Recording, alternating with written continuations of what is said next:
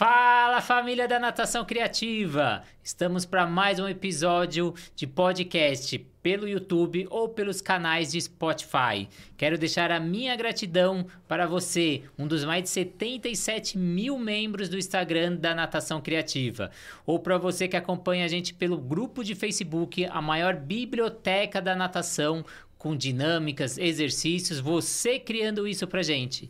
Ou se você ainda está consumindo os nossos cursos pela plataforma Educar. Hoje estou com a presença aqui de Rafael Madormo. Muito obrigado pela presença.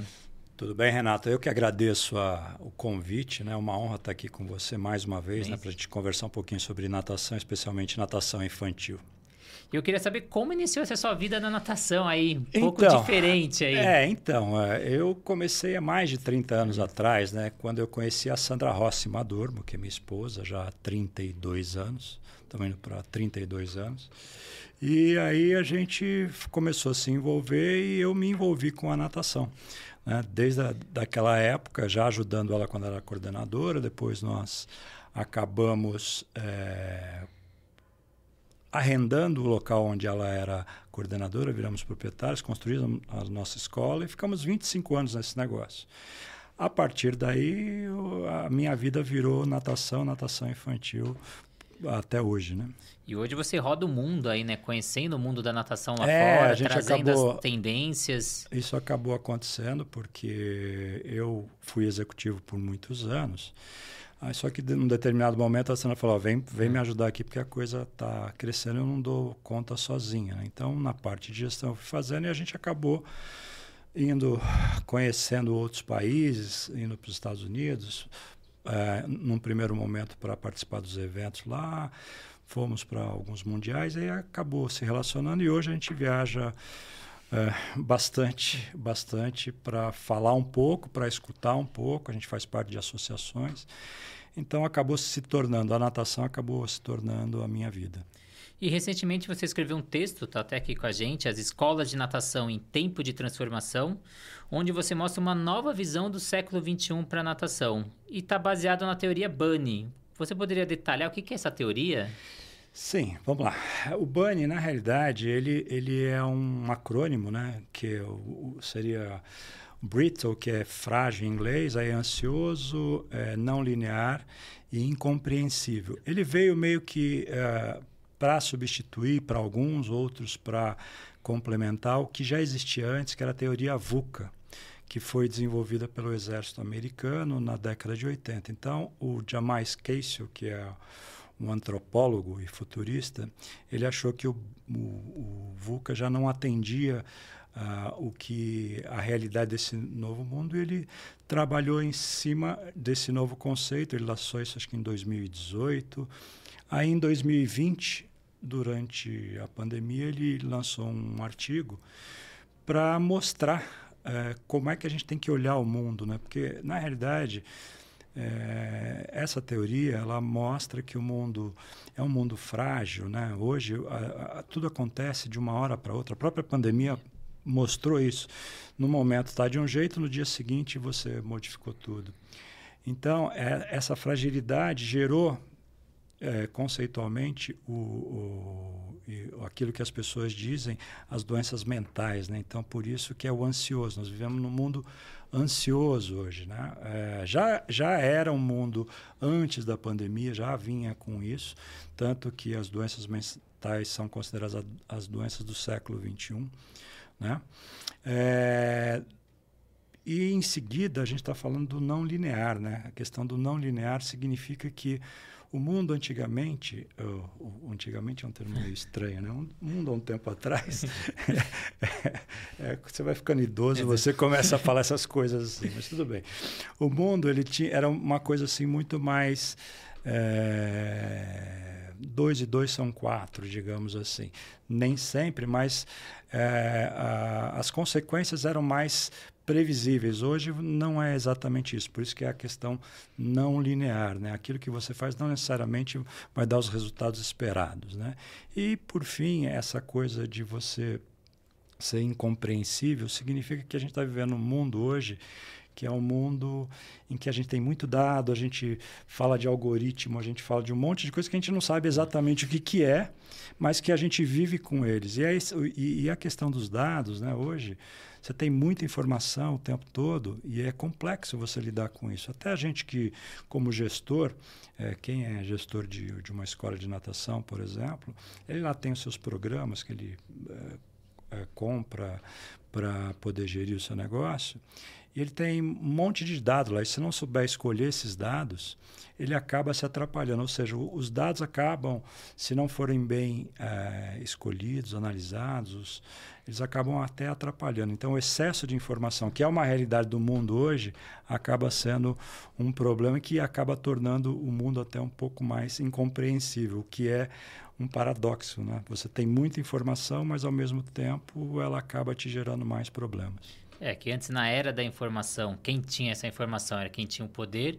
Hoje é quem utiliza essa informação. Então, Exatamente. Tem... Quem sabe utilizar, quem sabe escolher os capiais, aí, os, os, os, os indicadores corretos, é. né? Porque não adianta você ter 3 mil indicadores se eles vão acabar te atrapalhando é, nas decisões. Ou consumindo seu tempo de Cons dia. É, exatamente. O é, atrapalhar está nesse sentido, sentido porque né? você precisa ser muito objetivo no que você faz. Né? E você falou do mundo de antigamente, vamos falar do mundo de hoje, né? Esse novo século que a gente precisa de mudanças rápidas e eficientes. Exato. A tecnologia vem com força propulsora para essas mudanças.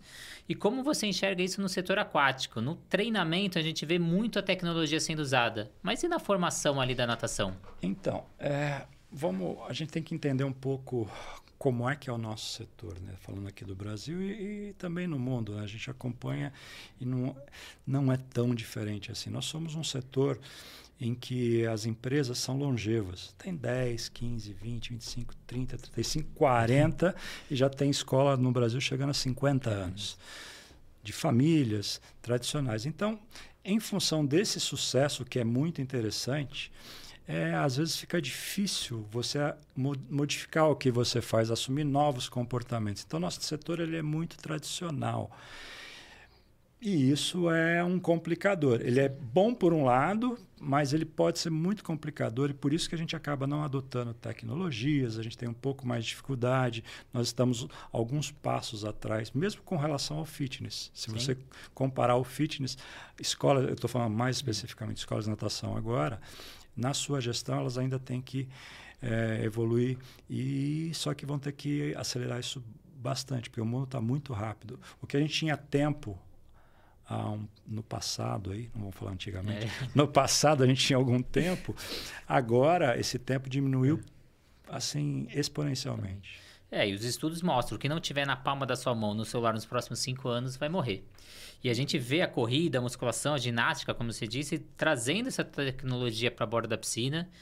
Eu fui um dos criadores de um aplicativo de natação, a Swing Track, e a gente tem uma barreira de entrada aí e queria que você visse que, que é essa barreira de entrada. É o coordenador, é o professor, porque o professor adora ficar nas redes sociais, ele usa o celular, mas para o trabalho você vê que ele tem aquela resistência ali. Então, é, eu acho que a tecnologia ela tem que ser suporte para tudo. É, no caso específico da, da natação, é, e a gente vai falar de borda de piscina, eu acho que ela tem que estar tá presente, ela, sem substituir a relação humana, porque isso, né, né, nesse mundo que a gente vive hoje, tem um paradoxo muito interessante, que é quanto mais tecnológico for o ser humano, mais ele vai necessitar do contato, do contato humano, da relação humana, né? E isso nós oferecemos. Nós somos um centro de relações humanas. Porém, é, o que você me perguntou com relação à, adoção disso no, no, dia a dia pelos professores, nas aulas, eu acho que tem pouco a ver com aquela coisa de você ter medo do, do novo, ter medo de adotar coisas, é, ter medo, uh, ou às vezes alguma algum sentido de, poxa, eu não vou me dedicar a isso, aí o próprio dono, proprietário, coordenador também não se interessa ah, está dando certo desse jeito, para que, que eu vou mudar? Só que hoje em dia não tem mais essa. As respostas que a gente dá hoje não podem ser as mesmas, porque as perguntas mudaram. Né? Então, se as perguntas mudaram, eu tenho que ter novas respostas. E a tecnologia é uma parte dessas respostas. E falando da tecnologia, falando do professor, nessa transformação e nesse contato humano e ainda da técnica que a gente tem que aplicar nas aulas. E essas formações online para professores, o que você vê então, esse novo mundo? É, eu acho que a educação física ela é basicamente relação humana, ela é basicamente contato. Por ser isso, é muito difícil você jogar isso tudo para a internet, né? O híbrido eu até aceito, desde que haja muita prática, né? Em algumas matérias mais específicas, ok. Mas é, eu, eu não consigo ver que é, os cursos online possam substituir e, e, não sei até que ponto eles estão sendo benéficos, porque a gente sabe que o aproveitamento é diferente, a gente sabe que a relação é diferente. E no meu modo de entender, a sala de aula para um professor de educação, para um professor ou um, um graduando em educação física, é um momento de interação, é um momento de treinamento, inclusive para as relações que ele vai ter no seu trabalho. Né? Então, quanto mais eu tiro isso, pior fica a formação desse profissional. E falando de atualmente de novo, que agora a gente vive a era da experiência, o cliente quer uma experiência nova, uma experiência individual. Como que a gente promove essas novas experiências para o cliente para atender essas novas demandas, necessidades, desejos? Então, eu vou falar uma coisa que tem muita gente que não concorda e está tudo certo. Vivemos numa democracia. É, eu acho que a especialização é o caminho do futuro. Quanto mais especializado você for, como no seu caso, você é natação criativa, você trabalha com água, você não está falando de 200 outras coisas. E as pessoas que querem saber de água vão atrás dos seus canais, porque está muito identificado, porque você identificou as demandas de um público específico, seu público-alvo, e trabalhou para isso. No nosso caso, de escola de natação, onde você precisa trabalhar com esses públicos, primeira coisa, você tem que ter o, o que é chamado o customer centricity, ou seja, ser centralizado no cliente. Para isso, você tem que entender o que, que o cliente deseja, como é que ele quer ser atendido em toda a sua jornada, né? Porque a gente tem que a famosa jornada do cliente, a gente tem que entender que um cliente ele é ele se sente bem atendido, ele se sente satisfeito, né? É, com a empresa, ele tem que se sentir em todos os pontos de contato, desde a internet, quando ele vai lá procurar, até chegar no estacionamento, no vestiário, na aula, com certeza, nas relações todas que ele vai tendo. Para isso, eu preciso conhecer muito bem o meu cliente. Né? Tenho que entender as necessidades, os desejos e o contexto que ele está inserido. Né? Muita gente esquece do contexto. Né? Esse contexto é, é, fundamental. Por isso que a especialização ela é importante. Por isso que eu acredito já há muito tempo que escola de natação vai ser uma coisa específica para crianças. É, você vai ter os centros de atividades aquáticas que serão para o público que gosta uh, de, de, de, natação, de atividades aquáticas, você vai ter outros centros específicos para atividades de fitness aquáticos.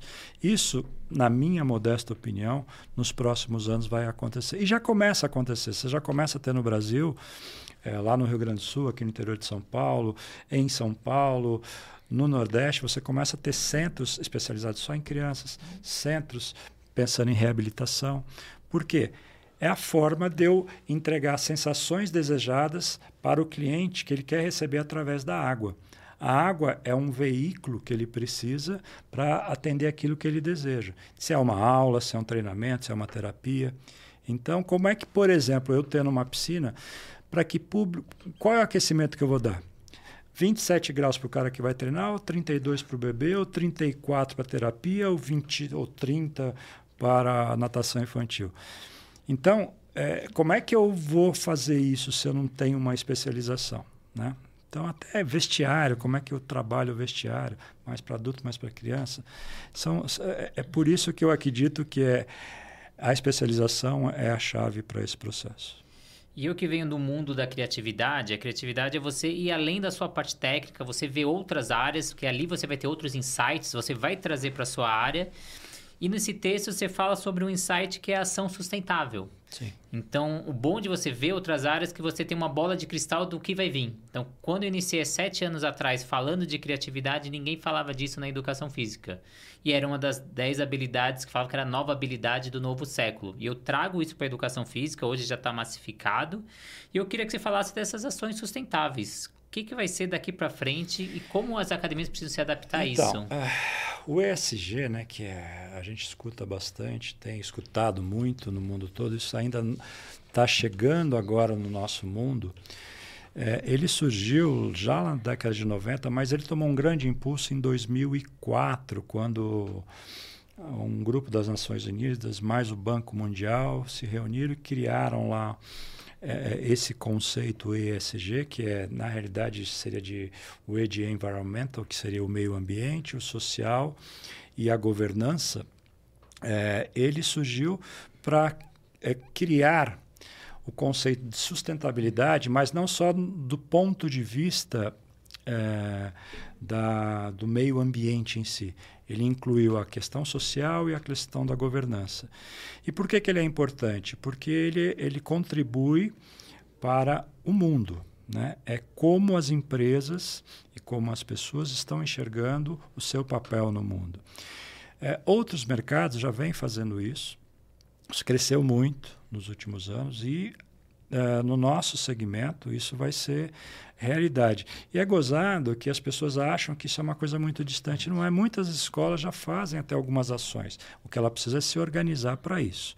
Até porque, é, se a gente for pensar na questão do ESG, é, você tem é, já nos Estados Unidos a primeira escola de natação em Miami, agora em, em, setembro, da Miriam Oka, uma amiga que a gente tem lá, que tem cinco unidades lá da Oka Aquatics, que ela é, conseguiu um certificado, a certificação B é, Corp, que é uma certificação de um grau muito elevado para empresas que trabalham isso.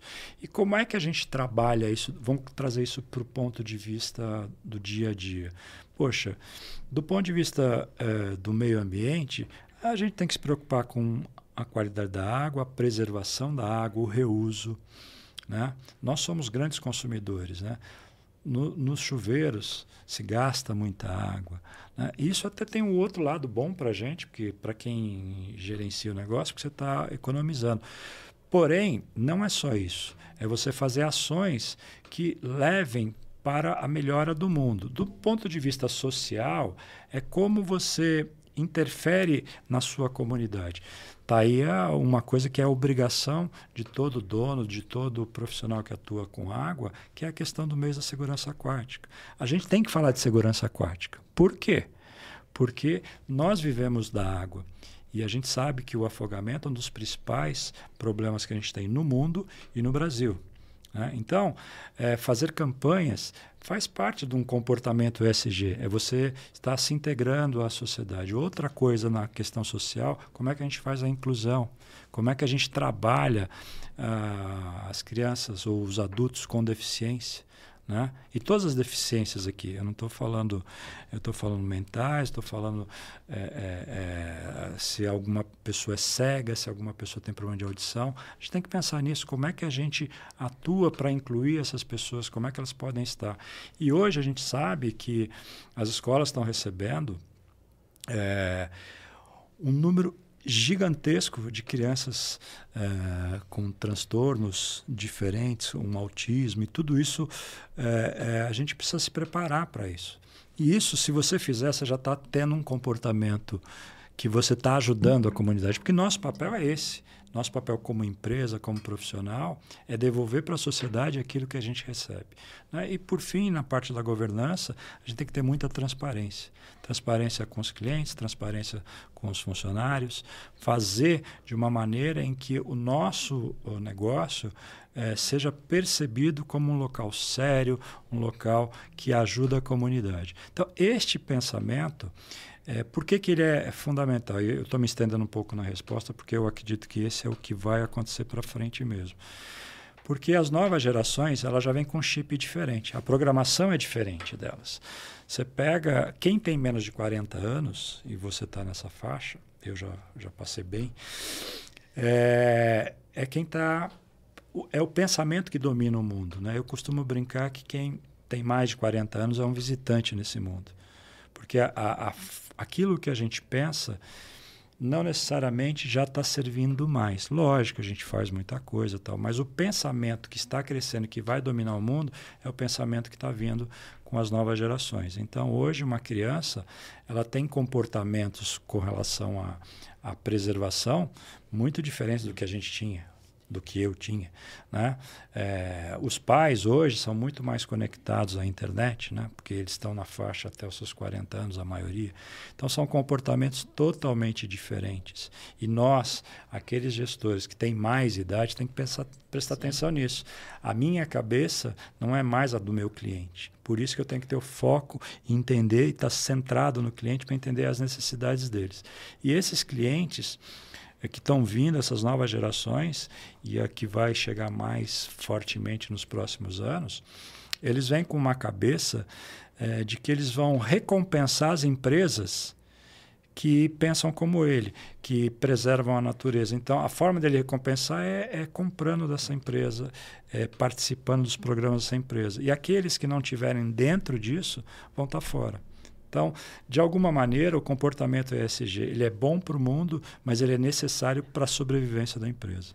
É, eu brinco que você fala dessas mudanças de gerações. Eu falo que mais ou menos a sua geração são os extraterrestres. Vocês entraram num mundo digital que vocês não conheciam, então vocês caem de paraquedas num mundo desconhecido. A minha geração são os imigrantes digitais, que a gente até que conhecia um pouco, vem para uma outra terra aqui e começa a se adaptar. E tem os nativos digitais, que aí são minhas filhas, que aí é o dia a dia deles. Eles sabem utilizar isso e prezam por quem usa, né? E você falou sobre o mês da segurança aquática, que eu acho fundamental. A gente vai iniciar o mês de novembro. A natação criativa apoia o, o, mês da segurança aquática. Eu queria que você comentasse o que, que é o mês de segurança aquática. Quem quiser aderir a esse programa, que o site do INAT tem os materiais, assim como a natação criativa também libera esses materiais com, com auxílio, com, até com autorização de vocês.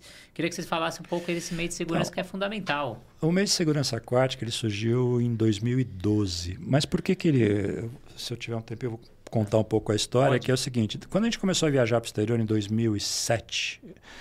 A gente se associou à, à Associação de Escolas de Natação dos Estados Unidos, desde lá a gente vai todo ano. E a gente viu, eu e a Sandra, a Sandra já, já tinha ido a uns dois congressos mundiais, mas eu estava indo, era novato nisso. A gente começou a ver, visitamos escolas, fomos no congresso, na conferência da associação, fomos no congresso mundial. E aí o que a gente viu diferente? A natação infantil do Brasil, ela é muito boa. Na média, ela é é até acima do que a média do que da maioria dos países. E os nossos melhores trabalhos são top no mundo. Isso reconhecido inclusive hoje lá fora. O que, que a gente viu diferente? A gente viu que a questão da segurança aquática, principalmente para os americanos, para os anglo-saxões em geral, americanos, ingleses, australianos, era uma coisa muito forte. E aqui a gente já fazia alguma coisa no nosso programa, mas era uma aula aqui, outra lá. É, eu sou da época que eu escutei isso, eu escutei de um dono de escola de natação. Uh, quando perguntei alguma coisa, ele falou: não, a gente não fala em afogamento aqui, que isso é contra o negócio. Não, e era isso, eu estou falando no final dos anos 80. Né? Era um pensamento. Não, não vou falar porque isso vai afastar meus clientes. É o contrário. Né? A maioria dos pais coloca as crianças exatamente para que elas aprendam a se defender na água, a nadar. No, os menorzinhos vão aprender depois dos três anos, talvez, mas é que ela tenha comportamentos né, adequados na água, que não se jogue e tudo isso. Quando a gente viu isso, a gente falou, nós temos que começar a falar. No primeiro congresso, que foi em 2008, a gente já falou de segurança aquática. Aí em 2010 levamos o doutor Davi Spilma, depois ele levou, acho que em 2013, 12 foi de novo. A gente começou a fazer isso. Só que a gente não tinha, a gente tinha vários, ou alguns escolas que faziam um trabalho. Um aqui, lá em São Luís Maranhão fazia, no Rio de Janeiro alguém fazia, aqui em São Paulo um ou outro fazia. Bom, nós precisamos fazer alguma coisa. Aí em 2011 a gente descobriu que existia a maior aula de natação do mundo. E a gente trouxe para o Brasil. Só que a maior aula acontece em junho, numa época que é favorável para o mercado americano, os mercados do norte, onde o verão está acontecendo. É as vésperas do verão. Aí a gente meio que entender o processo. Eu já sabia que existia esse mês, já estava já tava estudando isso. Com... Aí fui conversar. A gente tem um parceiro que é Stop Drowning Now, que é americana, que na época era Safer Tree. A gente meio que foi nas escolas deles para entender como é que eles faziam e a gente criou o nosso. Falou, em 2012 a gente lançou o Mês Nacional de Segurança Aquática. Por quê? Porque é um movimento que pretende reunir todo mundo que trabalha com água para falar um mês inteiro sobre segurança aquática. Mas não é só nesse mês, e é isso que a gente deixa, até a gente soltou o material novamente, agora explicando o porquê. É, o mês de segurança aquática tem que servir meio que como conclusão do ano. Você já trabalhou o ano inteiro, você já foi falando, dá para fazer, porque trabalhar segurança aquática é uma coisa que as pessoas precisam entender. Não é só você trabalhar na água, são conceitos, você tem que falar, você tem que dizer para a criança os comportamentos que ela tem que ter, você tem que ensinar a criança ou adulto é, sobre as bandeiras da praia, você tem que falar sobre as placas, você tem que falar que ela não pode se jogar na água. Isso é um trabalho diário. Se você todo dia der uma pílulazinha na sua aula antes de começar a falar alguma coisa, você está trabalhando segurança aquática. Lógico, aí você vai ter aulas específicas, de tempos em tempos, né? mas no mês é uma conclusão de trabalho. Por que, que a gente faz um mês inteiro? Porque no mês inteiro as escolas podem se adaptar à sua realidade. Ela pode fazer uma semana é, esse trabalho, pode fazer no outro. Só que a gente vai tendo o mês inteiro falando. E principalmente porque para para a grande mídia isso é fundamental. Então, o mês de segurança aquática é um, um evento que felizmente hoje não pertence mais ao INAT, ele é um evento do, do Brasil, já, é, já virou lei aqui na cidade de São Paulo, é oficial. Tem um projeto no Congresso Nacional que, se Deus quiser, já está na última comissão, vai aprovar como sendo uma data oficial do país. Né? Então, é só participar aí no site do INAT, como você já falou, fazer as suas ações. É, e hoje já está muito mais disseminado. A própria Sobrasa também tem o trabalho deles, que é, é que é a a Semana Latino-Americana, que é uma semana tal. Para a gente, tudo que vier para falar de segurança aquática que ajude na, na preservação de vidas, está valendo. E só para ilustrar o que você falou, você falou que o pai busca a sobrevivência aquática. O nosso episódio anterior de podcast foi com o Thiago aqui no Paçoca. Ele falou que ele fez um estudo com mil famílias e o principal motivo que o pai leva a criança para natação era a busca dessa sobrevivência aquática. A Natação Criativa também tem um podcast com guarda-vidas explicando as bandeiras, taxa, o, o mar, explicando a importância dessa prevenção aquática. Então, para quem quiser acompanhar, assista nossos episódios ante, anteriores. E eu queria, para a gente finalizar nossa conversa, a gente falar dessa nova geração que está ali na borda da piscina. Não só a criança, mas o pai mudou, os professores, que a gente falou, uma nova realidade, esses novos hábitos, valores. O que, que mudou nesses 30 anos de natação até hoje aí? Mudou muita coisa, né? Mudou muita coisa. Uh, mas assim, para falar para o gestor ou para o professor, o que mudou muito é que hoje os profissionais e os pais, é, eles o tempo é, é diferente para eles, né? Então, aquela coisa de você é, desenvolver a sua carreira no local, ela já não existe mais, né? Os professores buscam outras coisas e está tudo certo, não tem problema. Mas antigamente, a palavra antigamente volta bastante, mas no passado você tinha uma determinada fidelidade tanto do aluno como dos pais, eh, como do aluno como dos, dos profissionais. Eles ficavam mais tempo, eles é, eram é, tinham mais aquela coisa de de, de ter essa relação mais longa, que é uma característica do que está acontecendo. Isso são estudos que mostram né, que. É, eu esqueci o nome da universidade agora, mas o estudo diz o seguinte: que é uma universidade americana, em que os jovens de hoje eles vão ter é, pelo menos 15 empregos e cinco carreiras diferentes. Né? E isso está acontecendo bastante. Né? Antigamente, ou no passado, era, isso era bem, bem diverso do que está acontecendo agora. Então, isso é uma coisa que mudou. A outra coisa é o acesso à informação. No nosso tempo lá atrás, para você ter um congresso, para você ter esse tipo de coisa que hoje a pessoa chega na, na internet, ela vai na natação criativa, ela, ela consegue ver muita coisa. Né? O que falta, às vezes, no nosso mercado, nesse aspecto, só fazendo um parênteses, é um pouco de curadoria. Né? Tem muita porcaria também. Né? Muita coisa sendo colocada. Não é porque está num livro específico que é, você tem que buscar uma fonte adequada, uma referência adequada na internet ou, ou nos livros, né? porque Hoje ficou muito fácil, qualquer um produz conteúdo. E está tudo certo, desde que tenha um mínimo né, de, de, de, referência, que seja sério. Hoje tem muito copia e cola, né, que as pessoas fazem isso, e você deve sofrer bastante com isso também, a gente sofre bastante. Mas tudo bem, só que o importante que eu vejo hoje até para os profissionais e para a, as empresas, os gestores, é que eles tenham consciência que o mundo está mudando muito rápido, que independente disso a gente precisa estudar. Sim. A gente precisa estudar porque o teu conhecimento de ontem não vale mais hoje. Se você se formou e achou que acabou, você tem que ser um lifelong learning, ou seja, tem que ter um aprendizado durante a vida inteira. Eu estou com 60 anos e eu já li 14 livros esse ano, já fiz três formações. Não estou falando isso para parecer, ah, o cara, não é isso, é porque senão eu daqui a pouco estou totalmente ultrapassado, porque as gerações estão vindo, também estão vindo gerações muito mais preparadas, né? estão com possibilidades e quem sabe aproveitar está realmente com, com o mundo à sua mão. É só saber aproveitar os recursos que tem. E a gente vê pela essa nova geração, né? Na nossa época a gente lia gibi. Eles, eles leem Harry Potter, né? Livro de 500, 600 páginas. Então eles vêm numa velocidade muito maior que a nossa. E quem não se profissionalizou não conseguiu superar essa crise que passou, acho que foi a maior crise da natação.